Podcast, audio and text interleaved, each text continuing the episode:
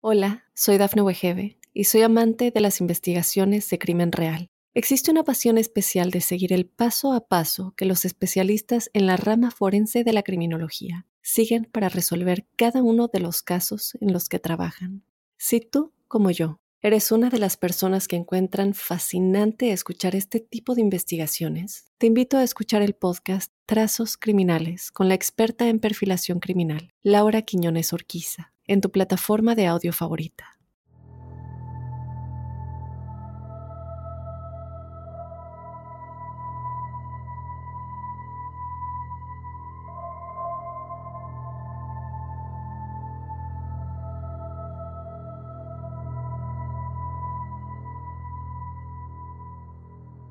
Después de sobrevivir a un apuñalamiento, un niño de 14 años identifica a su atacante quien rápidamente confiesa, pero lo que parece un caso resuelto, al que habría sido fácil encontrarle una respuesta, rápidamente se desmorona cuando cientos de personas dentro de una sala de chat para adolescentes están implicadas.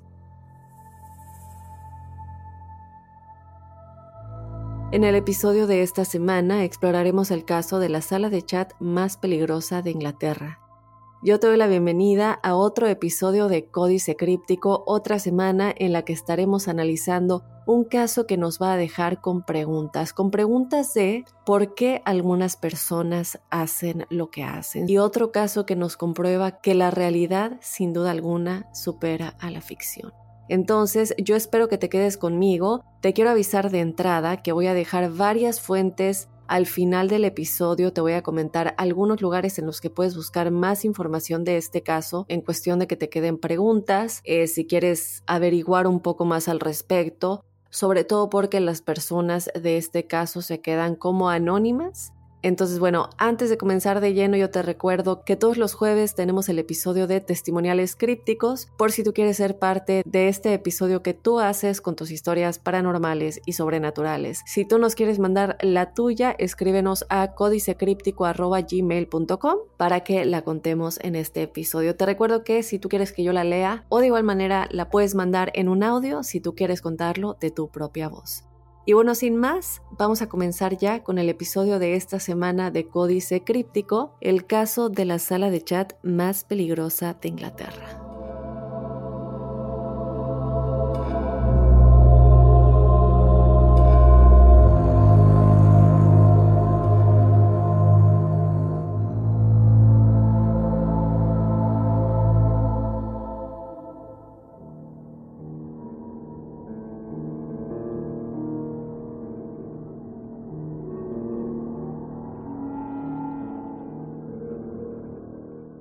Comenzamos y les cuento nada más para empezar que el caso del que vamos a estar platicando en este episodio es muy muy complicado tan complicado que los tribunales de justicia británicos han prohibido a todos los medios de comunicación revelar los nombres verdaderos de las personas involucradas, que es lo que les decía en un principio, que vamos a estar utilizando nombres falsos, alias de estas personas involucradas. Eh, les dejo saber esto y también porque eh, los involucrados son menores de edad, esa es otra cuestión muy importante que mencionar en este episodio, otra de las razones por las que se quedan como anónimos. Comencemos el 29 de junio del 2003, cuando un adolescente de 14 años llamado Jonathan y su mejor amigo, otro adolescente de 16 años llamado Alexander, caminaban por un callejón detrás de una calle llena de tiendas en Manchester, en Inglaterra. En ese momento en el que están caminando, Alexander le pide a Jonathan que caminaran por ese callejón, eh, eh, porque bueno, ellos están caminando en esta calle en la que están todas las tiendas, restaurantes, y él le dice, vamos a movernos y a continuar nuestro camino por el callejón que está atrás.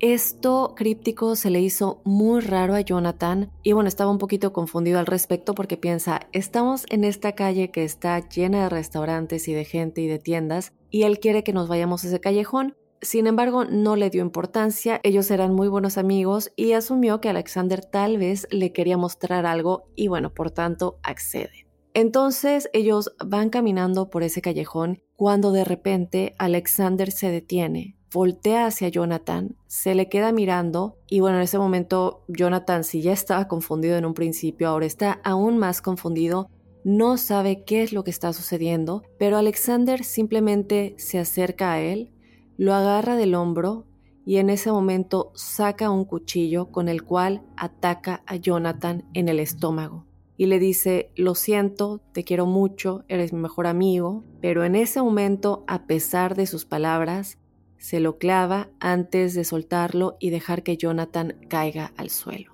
Tan pronto como Jonathan cae al suelo, mira a Alexander y le dice, ¿por qué me estás haciendo esto? Me estás matando. Y Alexander le dice que tenía que hacerlo y le dice algo que le llama mucho la atención a las autoridades y en ese momento a Jonathan. Y lo que le dijo fue, si supieras todos los detalles de esto y por qué lo estoy haciendo, me entenderías. Y así, después de tan solo un par de minutos, Jonathan se quedó en silencio, perdió la conciencia y queda ahí tendido en el suelo.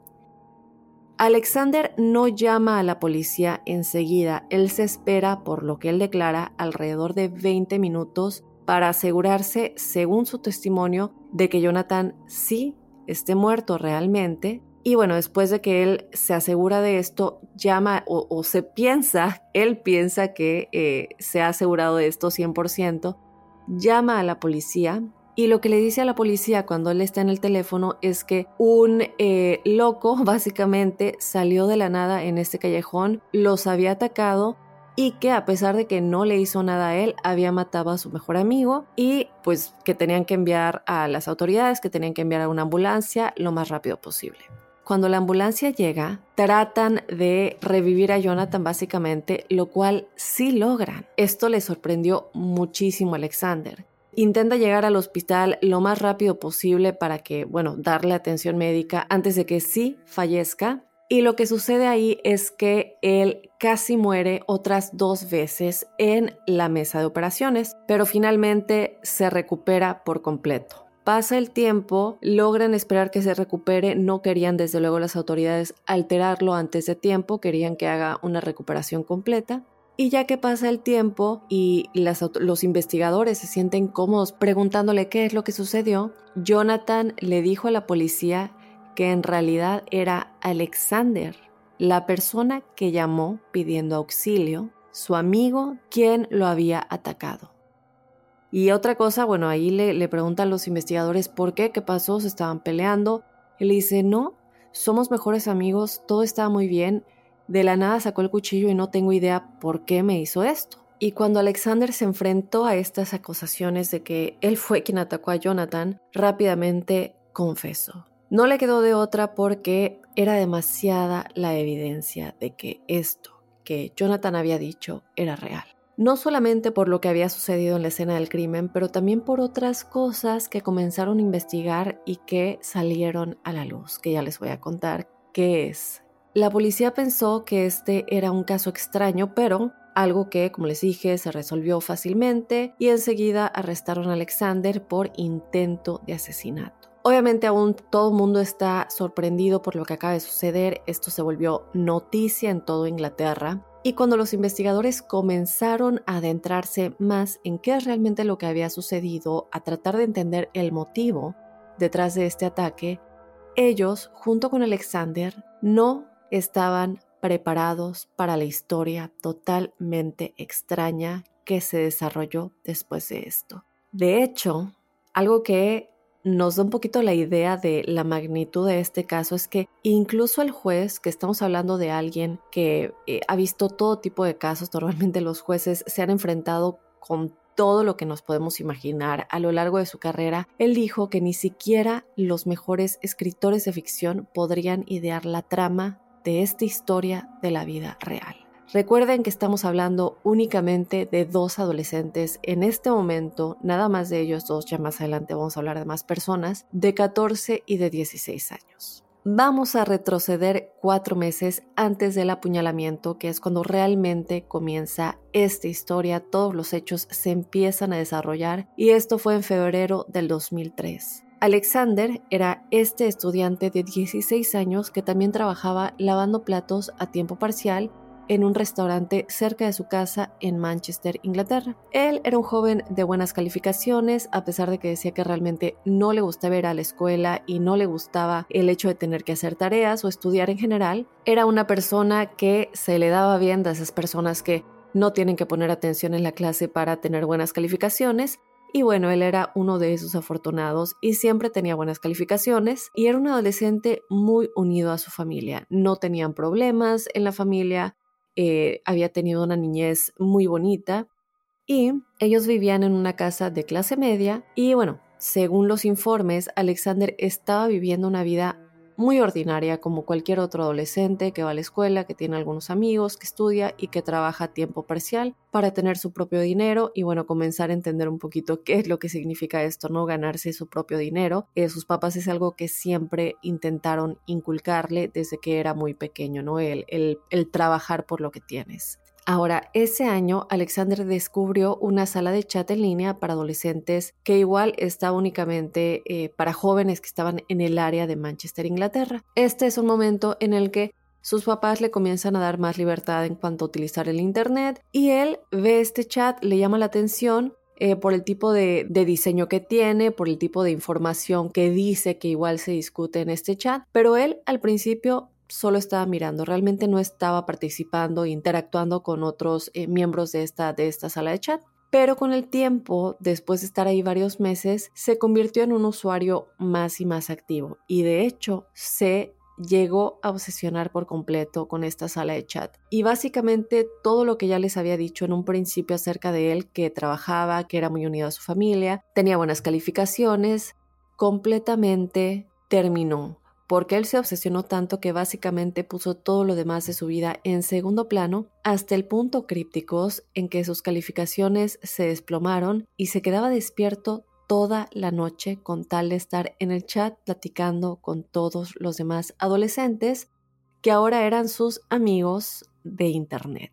Quiero decir, esto realmente se apoderó de su vida. También en febrero del 2003, Jonathan, quien es este estudiante de 14 años que también vivía en Manchester, Inglaterra, eh, pero cabe aclarar que, bueno, a pesar de que están en la misma ciudad, no vivían en la misma área y no se conocían en persona, es decir, no vivía cerca de Alexander. Eh, está también en esta sala de chat y a pesar de que en ese punto no había conocido a Alexander, eh, ahora por medio de esta sala de chat, los dos se encuentran interactuando con diferentes usuarios. Ahora, ¿quién es Jonathan?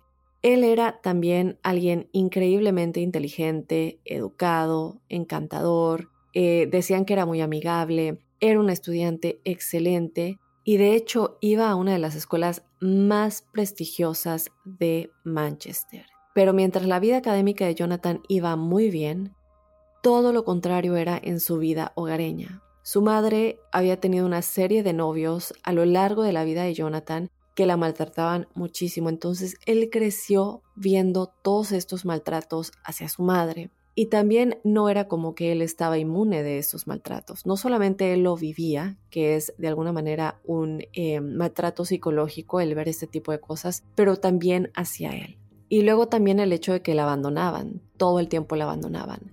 Era un ambiente muy triste y, como les digo, lamentablemente Jonathan había crecido con todo esto.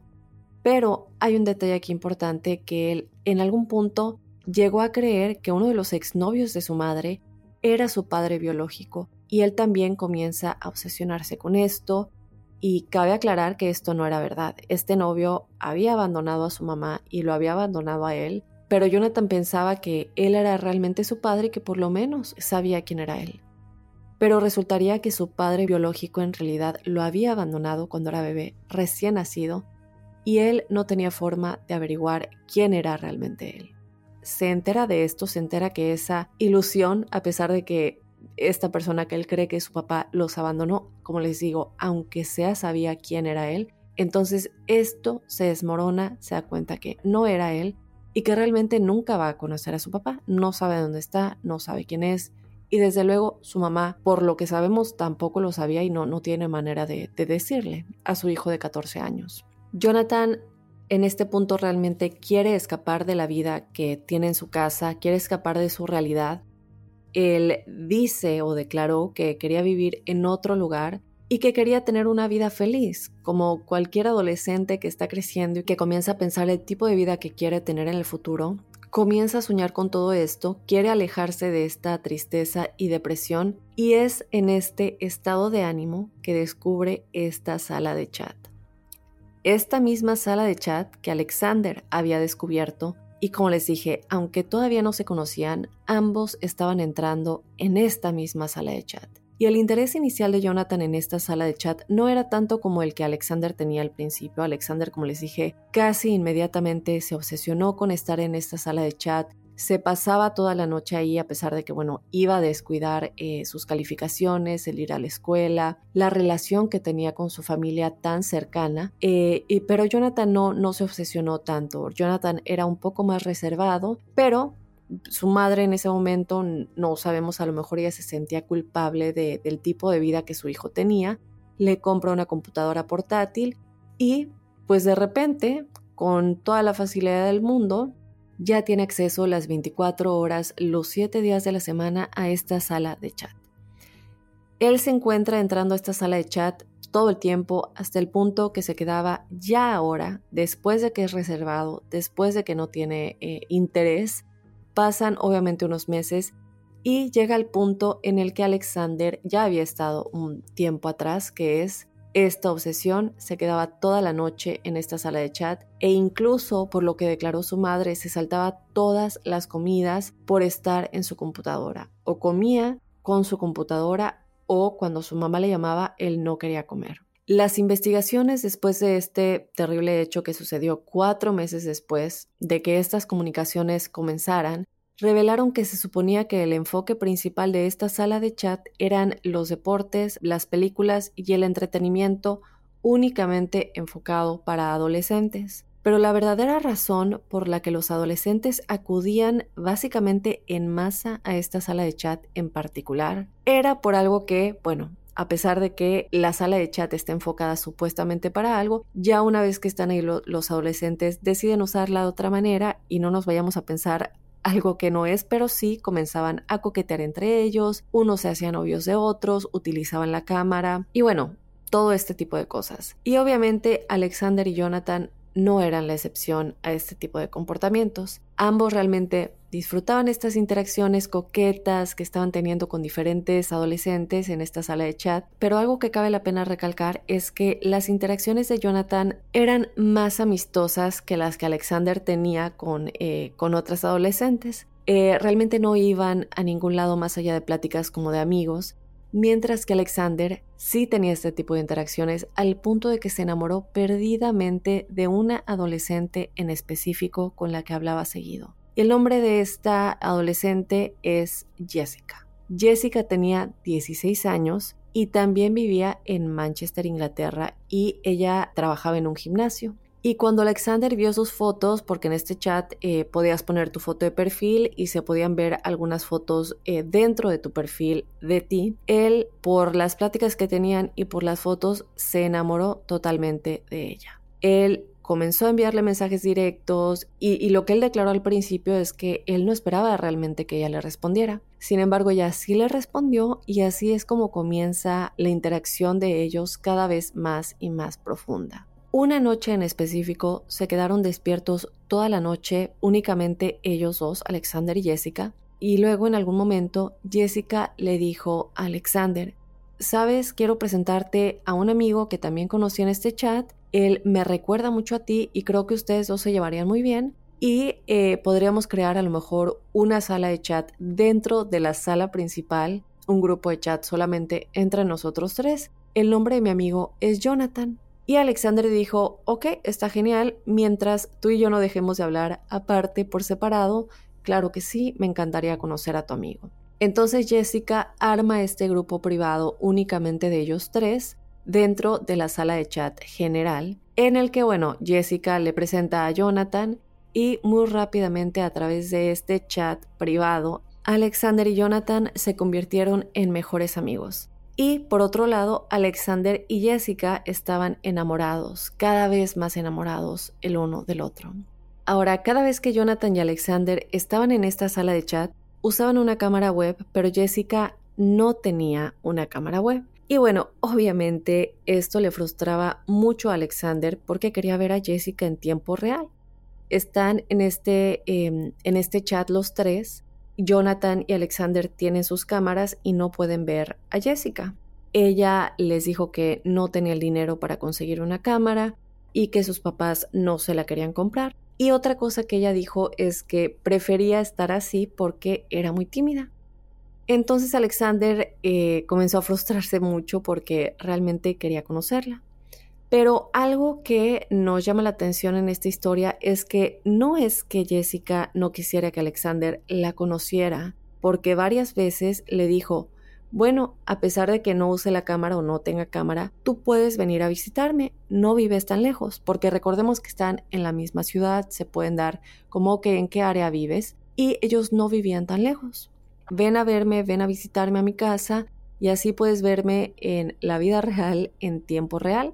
En ese momento Alexander pues dijo claro que sí, estaba dispuesto, desde luego emocionado y le cuenta a Jonathan que en ese momento se, ya se había vuelto su mejor amigo acerca de esto y Jonathan le dijo claro que sí, ve a verla, ve a conocerla, por fin no la vas a poder ver en persona. Pero Alexander siempre, esto pasó más de una vez, siempre que lleva a llegar el momento de irla a ver, de ir a conocerla, es decir, por ejemplo, el día de ir a conocerla, terminaba acobardándose, se disculpaba con ella por medio del chat y la dejaba decepcionada. Pero aún así ella entendía, nunca se enojó con él ni le hizo ningún tipo de conflicto. Ellos seguían platicando y de nueva cuenta ella le seguía diciendo que por qué no iba a visitarla y él de nuevo de pronto estaba de acuerdo y luego volvía a pasar lo mismo que se volvía a acobardar. Después de la última vez que esto pasó, finalmente quedaron en que ya no iban a, insistir en que esto pasara, como que ellos están yendo y viniendo con que vas a venir a visitarme o no vas a venir a visitarme, entonces dejaron esto por la paz y simplemente decidieron que su relación viviría en línea por medio del Internet, por medio de este chat, incluso si no había una cámara web involucrada. ¿Qué sucede? Todos estos días, semanas, 24/7 básicamente, tres meses después de que Jessica, Alexander y Jonathan iniciaron esta amistad en esta sala de chat, aparece un nuevo usuario. Y este nuevo usuario está en la sala principal, obviamente no está aún en, en este grupo privado que tienen ellos tres, pero a ellos tres les llama mucho la atención este chico porque él interactúa con ellos, más que nada con ellos en esta sala eh, principal, ¿no? Pero algo que cabe recalcar y que salió en todo el proceso de la investigación es que esta era una sala de chat bastante controlada, es decir, había un proceso un poco complicado para que tú pudieras entrar a la sala, la sala de chat para que pudieras ser aceptado, tenías que llenar como un cuestionario. Entonces, cuando sale esto en la investigación, ellos no saben realmente cómo es que este chico fue aceptado con todo lo que va a suceder a continuación. Este individuo, de nombre Kevin, destaca en esta sala de chat no solamente porque está tratando de interactuar directamente con estas tres personas, con Alexander, con Jessica y con Jonathan, sino que también únicamente escribía en texto rosa. Entonces, bueno, él destaca por esto y como les dije, su nombre era Kevin. Después de aproximadamente una semana de estar en esta sala de chat, él les dice a Jessica, a Alexander y a Jonathan que quiere interactuar directamente con ellos. Entonces crean un grupo separado en el que pueden interactuar con Kevin. No lo aceptan en el grupo privado, sino que en otro que crean para que eh, él hable con ellos porque les está pidiendo eso. Y lo que él les dice es que era un acosador y que tenía un fetiche con los pies específicamente, algo que a ellos se les hace muy raro. El grupo, los tres, piensan que esta es una persona muy extraña, pero piensan, bueno, estamos en una sala de chat, no hay peligro, nada nos puede pasar y posiblemente es alguien tratando de llamar la atención. Esto es algo que discuten entre ellos tres en su chat en privado. No le prestaban mucha atención, pero poco después de esto, Alexander recibió un mensaje privado de Kevin que decía, sé que eres el novio de Jessica y yo soy su acosador. He estado obsesionado con Jessica durante mucho tiempo y la voy a lastimar. En ese momento Alexander obviamente no sabe qué hacer, es un joven, un adolescente, no sabe si decirle a sus papás, no sabe cómo reaccionar. Entonces lo primero que hace es decirle a Jessica, esta persona me contactó, dice que es tu acosador, que está obsesionado contigo. No sé si tú tengas idea de quién es, a lo mejor lo conoces. Y Jessica le dice, no, la verdad es que no tengo idea de qué estés hablando. Ella lo toma a la ligera y le pidió a Alexander que lo ignorara, que no le haga caso, que estaba en su casa con sus papás, que no le iba a pasar nada. Después se lo comenta a, Jonathan de igual manera y Jonathan tampoco sabía de qué se trataba ni qué hacer al respecto porque bueno, estamos hablando de tres adolescentes que están en esta sala de chat y realmente pues entre ellos tres no saben qué hacer y Jonathan no sabe qué decirle a Alexander, no sabe qué consejo darle. Entonces Alexander simplemente lo ignoró.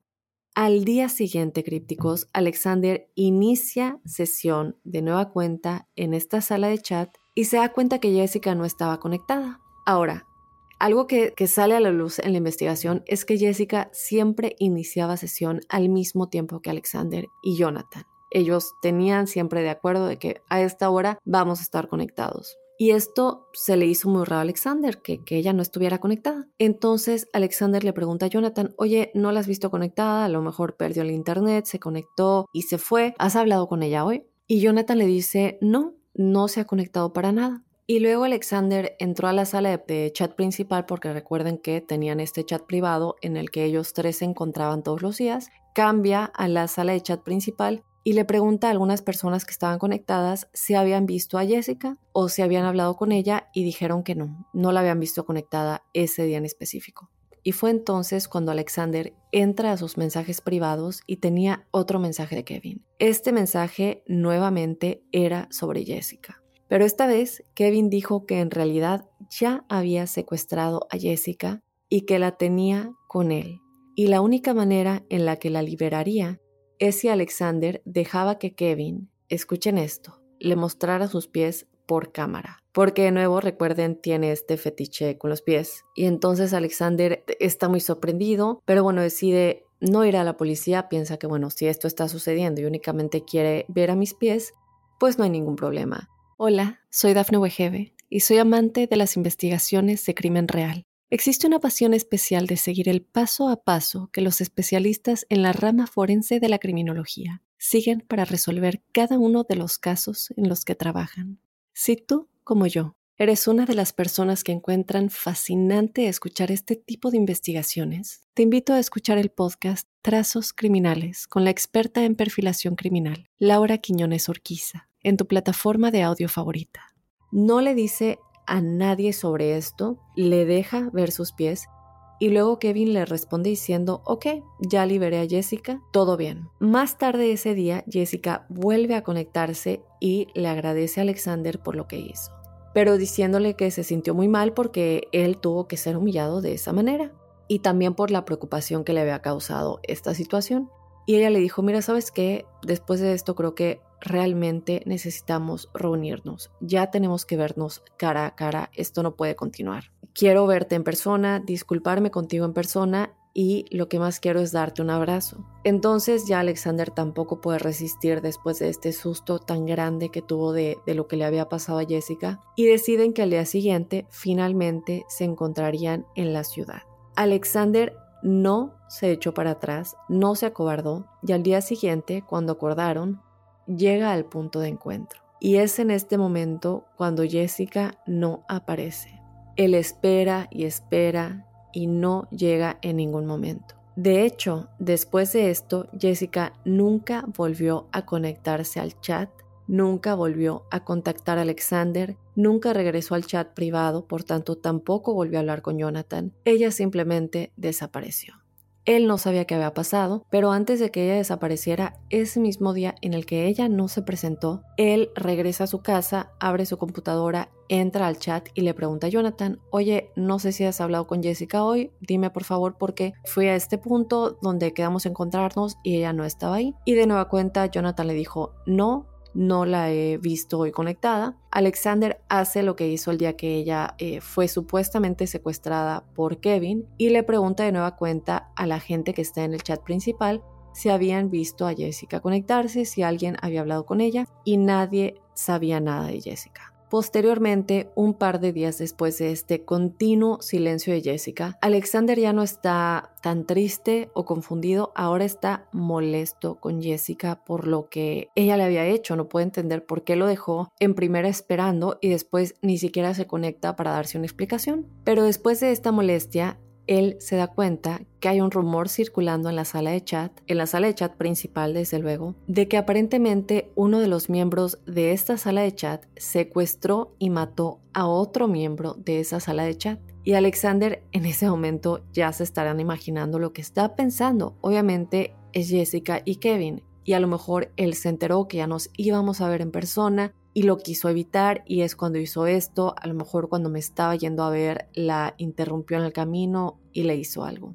Y de hecho, un día después de que él está pensando que esta es la situación, los demás adolescentes en el chat comienzan a comentar que en efecto parecía que era Kevin, se refieren a él específicamente como aquel que escribe únicamente en rosa, el que dice que es un acosador y Jessica. Y otra cosa a lo que todos hacían referencia es que los dos habían cerrado sesión al mismo tiempo, el mismo día y nunca más los volvieron a ver a ninguno de los dos. Era mucha casualidad que ellos eran los únicos en esta sala de chat que habían estado tan inactivos. Y luego después de esto, docenas más de usuarios de adolescentes comenzaron a decir que esto era realmente cierto, que Kevin sí había secuestrado a Jessica y que la había matado. Habían oído hablar de ello en otras salas de chat y en varias escuelas de Manchester y de repente la realidad se derrumbó. Ahora recuerden que todos estos adolescentes son los que están diciendo que esto sucedió. No se ha visto nada en las noticias, ni Alexander escuchó nada en las noticias, pero como un adolescente que está todo el tiempo en esta sala de chat interactuando con todas estas personas, él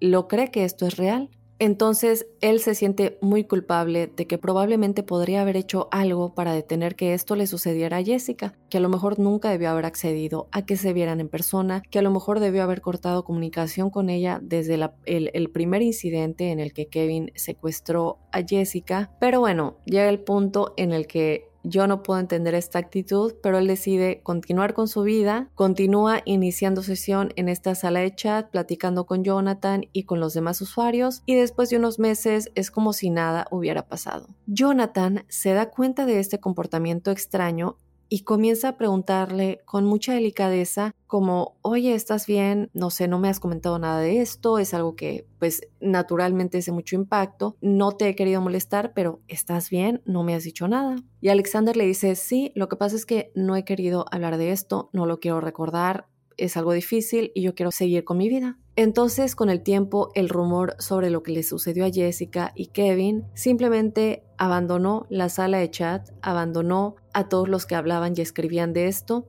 y la gente en el chat, los adolescentes, siguieron adelante, incluidos Alexander y Jonathan. Ahora, durante el siguiente mes, la relación entre Jonathan y Alexander realmente se fortalece demasiado, esta amistad que tienen, que ya eran mejores amigos del Internet. Y entre más confianza, Alexander sí comienza a hablar con él de que era muy raro que Jessica había desaparecido, que la extrañaban en este chat privado que era únicamente de ellos tres, e incluso comienzan a verse en persona y pasar el rato en la vida real, o sea que ya no solamente eran mejores amigos del Internet, sino que también deciden conocerse en persona. Y ahora Jonathan de 14 años y Alexander de 16 se vuelven mejores amigos, se la pasan yendo a la plaza, yendo por helado, yendo a jugar, muchas cosas juntos. Aproximadamente un mes después de la desaparición de Jessica, aparece una nueva persona en el chat principal. Ella era una mujer de nombre Janet. Ahora, una cosa que a Janet la identificaba, así como Kevin tenía algo que lo identificaba, a ella le identificaba que siempre escribía en mayúsculas. Y una vez que ella se vuelve parte de este chat, se acerca a Alexander, le escribe en privado y le dice que quería platicar con él, que era nuevo en el chat, pero lo que le llama mucho la atención a Alexander es que este es un chat únicamente para adolescentes y ella era una madre de dos hijos, estaba casada y tenía 44 años. Otra cosa que le dice es que era agente de bienes raíces, pero que en secreto era una espía del servicio secreto británico. Y de hecho, la tercera persona más poderosa de Gran Bretaña, y que lo estaba contactando porque le enviaron a reclutarlo. Ella le dijo a Alexander que era importante que él aceptara trabajar con ella, y que una vez que lo haga no solamente se convertiría en un agente como ella, sino que se volvería muy rico. Ahora, por favor tomemos en cuenta, Sé que para un adulto esto suena absurdo y suena, obviamente es una estafa que se puede ver a primera vista, pero debemos recordar que en ese momento Alexander era un adolescente extremadamente vulnerable. Estamos hablando también del 2003, un año en el que no hay tanta, em, tanta información con respecto a lo peligroso que son este tipo de cosas. Todavía no existen todas las redes sociales que tenemos hoy en día y no había tanta información acerca de lo que te puede hacer un extraño por medio del Internet.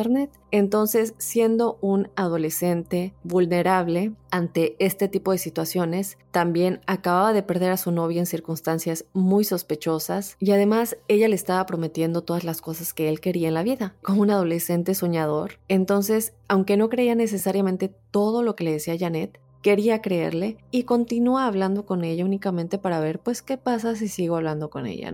Él no le dice a Jonathan nada de esto porque obviamente Janet le dice, esto es un secreto, hay razones muy específicas por las que te estamos reclutando a ti y no le puedes decir nada a nadie.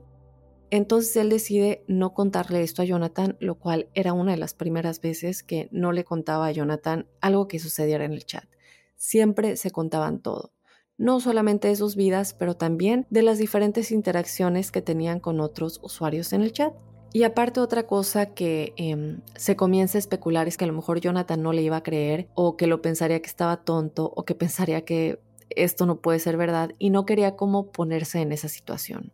Esto es algo que se ha dicho, no podemos saber 100%, no estamos en su cabeza, pero es algo que también podría tener un poco de lógica. Entonces, tan pronto como Alexander le dijo a Janet que estaba preparado para trabajar con ella, ella lo hizo jurar a través del chat y luego le dijo que tendría que ir a Londres para la iniciación. Aquí, en Londres, él se reuniría con unas personas que eran parte de este servicio secreto y que ellos tenían diferentes edades. Unos eran de su edad, unos eran más adultos, otros de la edad de Janet, que está en sus cuarentas. Y en ese punto Alexander comienza a hacer un par de preguntas a Janet como, bueno, ok, si voy, ¿qué le voy a decir a mamá? De repente me voy unos días a mitad de semana a Londres, faltaría a la escuela y ella le dijo, mira, no te preocupes, estamos hablando de el servicio secreto de Inglaterra tu mamá va a estar al tanto de toda la verdad. Una vez que llegues a Londres, nosotros nos vamos a poner en contacto con ella para darle toda la información del progreso sobre cómo te está yendo y vas a tener específicamente tres oportunidades para llamarla. Y además ella también se va a beneficiar de todo lo que eh, vamos a estar haciendo en, este, en esta como misión ¿no? que él iba a tener.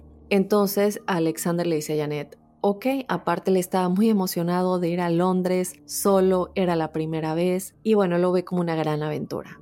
Ponen una fecha, él le dice, ¿cuándo quieres que me vaya? Y él le dijo, bueno, hay una advertencia, no es tan fácil tienes que pasar una serie de pruebas antes de que te permitamos pasar por esta iniciación. Y aquí es cuando Janet le explica por qué estaba siendo reclutado específicamente. ¿Se acuerdan que ya le había dicho que había razones específicas, que le era importante? Bueno, aquí ya le dice el por qué. Y lo que ella le dice es que su amigo Jonathan en realidad no se llamaba Jonathan, que su verdadero nombre era Jack Jenkins y que él era una persona muy, muy importante por medio de su familia y que no podía decir más al respecto hasta que pase su primera prueba. Alexander en ese momento está muy confundido porque ha estado hablando con Jonathan por muchos meses, hasta se han visto en persona, lo ve como otro adolescente normal y no puede creer que esto esté sucediendo. Pero, a fin de cuenta, accede y le dice, ok, bueno, ¿cuál es mi primera prueba? Y ella le dice, bueno, debes demostrar que puedes proteger a tu amigo Jonathan, es decir, es su verdadero nombre, Jack Jenkins, y lo que vas a hacer es que lo vas a acompañar de la escuela a su cita con el dentista mañana, como que vas a ser su guardaespaldas por un día. Obviamente no le puedes dejar saber eh, que tú estás ahí, le tienes que hacer creer que vas normal como cualquier otro día, como su amigo. Si algo sucede, tú tienes que estar ahí, nos tienes que dejar saber, le da un código que es como la señal en la que le van a dejar saber a, Janet y a las demás personas, a los demás agentes, en caso de que algo le esté sucediendo a Jonathan. Y le dice, bueno, si puedes hacer esto con éxito, cuando regreses te voy a explicar por qué todo esto es tan importante. En este punto Alexander ya está muy comprometido con todo esto y le dice, ok, sí lo voy a hacer. Se acerca a Jonathan ese día en el chat, eh, ¿qué te parece si nos vemos mañana después de la escuela? Están en diferentes escuelas, pero bueno, normalmente se veían en algún punto de la ciudad después de la escuela y Jonathan le dice, sí, pero tengo una cita con el dentista justo antes de salir de, de la escuela, que es justamente lo que Janet le había dicho, que lo tenía que acompañar a su cita con el dentista pues perfecto, voy contigo, no te preocupes, te acompaño y ya después hacemos algo. Jonathan está tranquilo, claro que sí, normal, vamos a hacerlo, ¿no? Entonces al día siguiente Alexander se encuentra con Jonathan, o sea, Jack Jenkins, que supuestamente era su verdadero nombre, camina con él desde la escuela de Jonathan a la cita con el dentista y no nota nada sospechoso, se está fijando alrededor a ver si hay gente siguiéndolos, no ve nada raro. Jonathan tiene una actitud como cualquier otro día. Entonces, en realidad, no necesita usar este código que le dieron, no necesita hacer ningún tipo de, de trabajo como guardaespaldas, por así decirlo. Y después de la cita con el dentista, los dos simplemente van a un centro comercial, una plaza, pasan el resto del día juntos y una vez Alexander vuelve a su casa, abre su computadora, como siempre, va a la sala de chat y había un mensaje privado esperándolo. Y este mensaje obviamente era de Janet. El mensaje decía lo siguiente. Hola, soy Dafne Wegebe y soy amante de las investigaciones de crimen real. Existe una pasión especial de seguir el paso a paso que los especialistas en la rama forense de la criminología siguen para resolver cada uno de los casos en los que trabajan. Si tú, como yo, eres una de las personas que encuentran fascinante escuchar este tipo de investigaciones, te invito a escuchar el podcast Trazos Criminales con la experta en perfilación criminal, Laura Quiñones Orquiza, en tu plataforma de audio favorita. Aunque no te diste cuenta, teníamos agentes siguiéndote e hiciste un gran trabajo.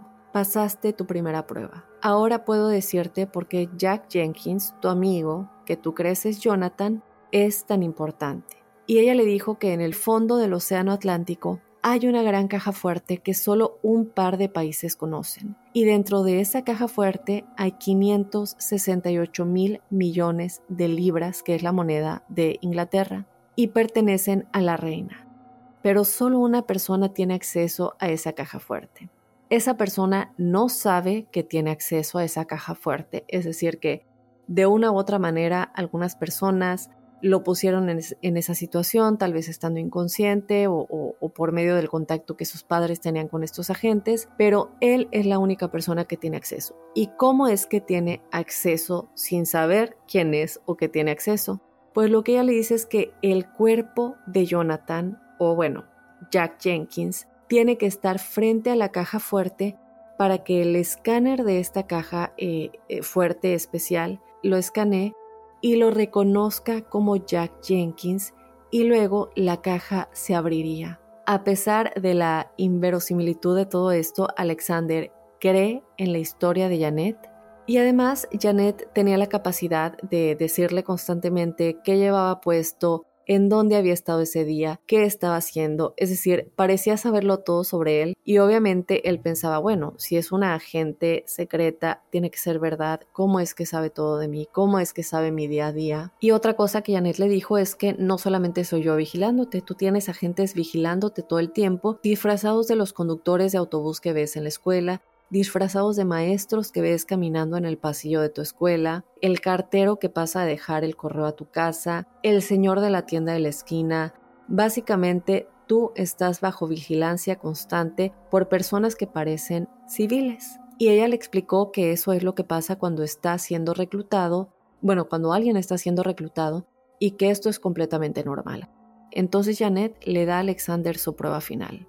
Y a pesar de lo sorprendido que Alexander estaba por lo que Janet le dijo que tenía que hacer, él acepta porque Janet le dice que lo estaba haciendo por un bien más grande, que lo estaba haciendo por el gobierno, por el gobierno de su país y por la reina. ¿Y cuál era la prueba? Bueno, ¿se acuerdan de lo que les dije al principio del episodio, lo que les, les conté qué es lo que sucedió? Pues aquí está. La prueba era simple. Alexander necesitaba matar a Jack Jenkins, también conocido como Jonathan, este adolescente de 14 años que se había convertido en su mejor amigo por medio de esta sala de chat.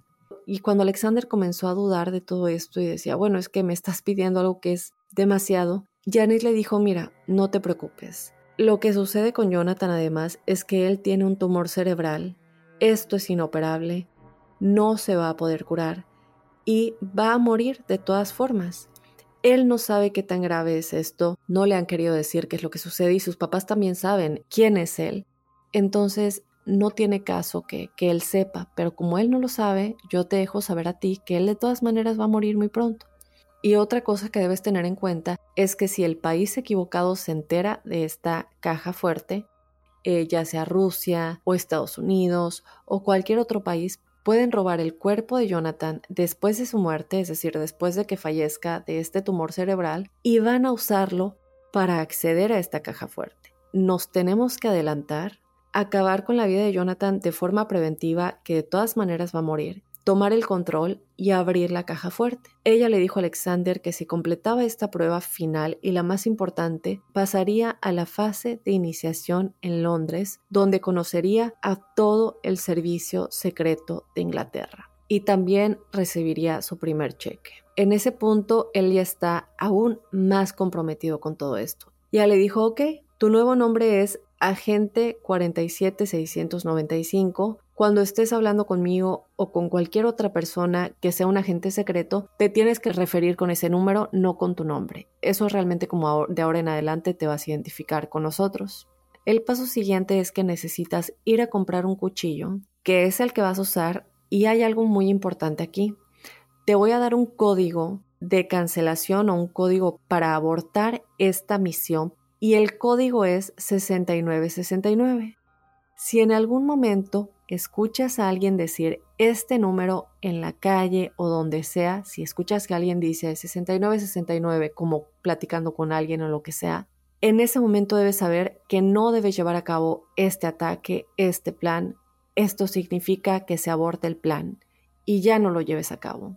Tienes que estar muy atento cuando vayas caminando con Jonathan, así estés platicando con él, a lo que escuchas a tu alrededor, a todas las conversaciones, o si alguien pasa caminando junto a ti que te digan en el oído 6969, muy, muy pendiente, en caso de que por una o por otra razón tengamos que abortar el plan. Entonces, el 29 de junio del 2003, Alrededor de las 11 de la mañana, Alexander, ahora también conocido como el agente 47695, y Jonathan, o sea, Jack Jenkins, que supone era su nombre real, se encontraron en una estación de autobuses en Manchester. Janet sería una de las primeras personas en llegar a la escena una vez que el asesinato se haya llevado a cabo. Ella, por lo que le dijo Alexander, estaría vestida como detective, toda de negro, y se aseguraría de que no lo arrestaran diciéndole obviamente que toda la policía está involucrada en esto, todos saben quién es el servicio secreto y que no tiene que tener miedo de nada.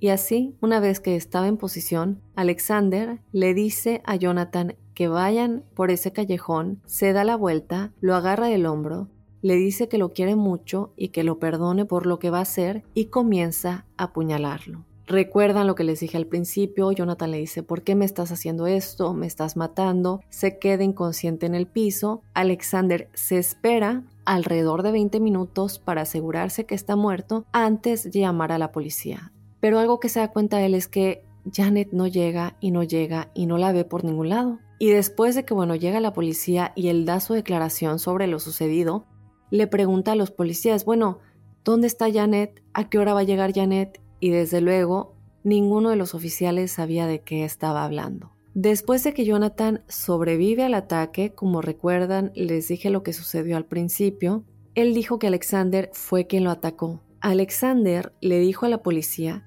es que ustedes tienen que encontrar a Janet, me tienen que creer. Ella es la que les va a explicar todo lo que sucedió y el por qué. Pero obviamente Janet nunca llegó porque Janet no existía y además crípticos, no era ella la única que no existía. Tampoco existía Jessica, tampoco existía Kevin.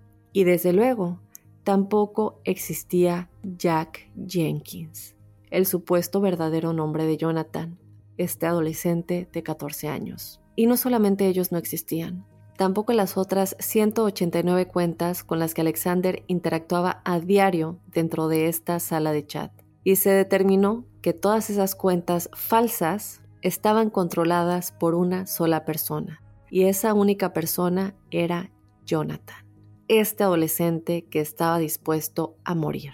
Cuando Jonathan se enfrentó a todos estos registros de chat confiscados, a toda esta investigación que mostraba claramente que él estaba detrás de todas estas cuentas, pues no le quedó de otra que confesar. Jonathan dijo que nunca entró en esta sala de chat para hacer nada de lo que hizo. Él dijo que cuando entró a esta sala de chat solo vio una foto de Alexander y de pronto se sintió enamorado de él y que quería acercarse a él pero no sabía cómo. Así que él creó a Jessica para estar más cerca de Alexander. Pero luego se puso celoso del amor que Alexander tenía por Jessica, que era él mismo, y entonces mató a Jessica usando a Kevin. Y según él, no esperaba que Alexander creyera todo esto. Él pensó que Alexander en algún punto le diría a Jonathan que ya sabía que era mentira, que se estaba dando cuenta que todo era inventado y que terminaría como una broma, pero que cuando vio que Alexander lo creyó todo, totalmente, pensó, Alexander puede creer cualquier cosa y me pregunto qué más puedo yo crear, qué otra mentira puedo crear, que él también se va a creer. Entonces decide inventar más cosas con el afán de seguir cerca de él con todo lo increíble que le pasaba a Alexander, que él sabía que Alexander le iba, a contar estas cosas que obviamente el mismo Jonathan creaba, y también para que se volvieran muy amigos en persona. En poco tiempo crea a Janet, quien tenía control total sobre Alexander y que originalmente Jonathan estaba usando para hacer que Alexander pasara más tiempo con él, como les digo, en persona. Ahora él además iba a ser su guardaespaldas, iba a sentir que Alexander ahora lo estaba cuidando, que era aún más acercamiento que él quería tener con él. Pero cuando Jonathan comenzó, supuestamente él, a sentirse culpable por lo que estaba haciéndole Alexander, quiso salir de esa situación, pero sin exponerse y exponiéndose pues en conclusión definitivamente perder su amistad. Entonces decide que en vez de decirle todo lo que estaba pasando y la verdad, pues piensa que la única forma de terminar con todo esto era que Alexander lo matara. Y fue entonces cuando cambió el guion de toda su historia y de todos sus personajes, y ahora, en el personaje de Janet, ordena el homicidio de Jonathan, o sea, como les digo, de él mismo. E incluso, el día en que iba a ser atacado, había dado ese código de cancelación o de que abortamos la misión en caso de que en el camino él se arrepintiera antes de que Alexander lo matara. Él piensa, bueno, en cualquier momento que yo me arrepienta, puedo yo decir el código y ya me las veré yo cómo explicarle a Alexander que me sé ese código. Entonces tal vez él, yo creo, en alguna parte dentro de él pensaba, bueno, no, a lo mejor no es necesario seguir con esto, si en algún momento me arrepiento, pero nunca usó el código de abortar misión o sea que estaba literalmente preparado para morir, para proteger esa relación con Alexander y la visión que Alexander tenía de él. Y ahora, aquí algo que Alexander declaró es que él tenía sospechas de que a lo mejor en algún punto algo había pasado con Jessica y con Kevin, que algo muy raro, pero que él sospechaba en el punto de que a lo mejor sí creía que le habían estado mintiendo, pero nunca sospechó que Jonathan estaba detrás de ninguna de esas cuentas. Y además, como les dije, además en esta sala de chat, habían otras 189 cuentas que también Jonathan había creado que platicaban en esta sala principal y que de pronto involucraban a estos tres personajes, ¿no? De hola, ¿cómo están? A pesar de que ellos tenían su chat privado, se volvían como los protagonistas. Recuerdan que les había contado que incluso había este rumor de que algún usuario había secuestrado a otro y que lo habían matado. Y luego todos dicen que hay este rumor en las escuelas de cada uno de ellos, de que era una niña llamada Jessica y que un niño llamado Kevin o bueno, adolescentes la había secuestrado Todas estas cuentas eran creadas por Jonathan para que esta historia se viera aún más real, involucrando a todavía más gente. Entonces, bueno, Alexander no puede creer nada de esto. Se entera de esta traición cuando estaban ya en el juicio en la corte y cuando Jonathan estaba confesando. Una vez más, pero ahora con Alexander presente en la corte. Alexander estaba completamente impresionado, no podía creer que estaba escuchando eso. y esta fue una historia trágica, como les dije, se volvió muy famosa en su momento. Alexander fue condenado por intento de asesinato con 16 años de edad, pero solo pasó 8 meses en la cárcel y luego se le dio un periodo de prueba de 2 meses en el que durante ese tiempo solo podía conectarse a Internet con supervisión y no se le permitía ingresar a ninguna sala de chat con justa razón. ¿Y qué pasó con Jonathan? Jonathan fue condenado por incitar su propio asesinato, algo de lo que nadie más alguna vez había sido acusado en Inglaterra, por lo menos hasta el 2003. Nunca nadie había sido acusado de incitar su propio asesinato, pero a Jonathan no se le dio ningún tiempo en la cárcel. En vez de eso, le dieron tres años de libertad condicional, durante los cuales no se le permitió usar Internet en absoluto. Y a ambos chicos les dijeron que tenían una orden de restricción permanente sobre el otro, es decir, que ya nunca más podían verse en persona o estar eh, cerca uno del otro en determinada distancia. Esto no solamente por un periodo de tiempo, sino por el resto de sus vidas. Así que bueno, crípticos, esta historia impresionante, pueden encontrar más al respecto, pero yo les voy a poner eh, la frase con la que pueden buscar todos estos artículos. Se los voy a poner en la descripción del episodio. Entonces, aquí les dejo la historia, mis queridos crípticos. Espero que lo hayan disfrutado tanto como yo disfruté leer y enterarme de todo lo que sucedió en esta historia. Yo les agradezco mucho que me hayan acompañado otra semana, la cual todavía tiene otro episodio. Este jueves el episodio de testimoniales crípticos. Así que bueno, los invito a que me manden su historia paranormal o sobrenatural a códicecríptico.gmail.com para que sean parte de este episodio de testimoniales. Te recuerdo que nos puedes escribir tu historia o también nos puedes mandar un audio si lo quieres contar de tu propia voz. Y bueno, sin más, yo te espero en esos testimoniales y el próximo lunes con otro códice críptico.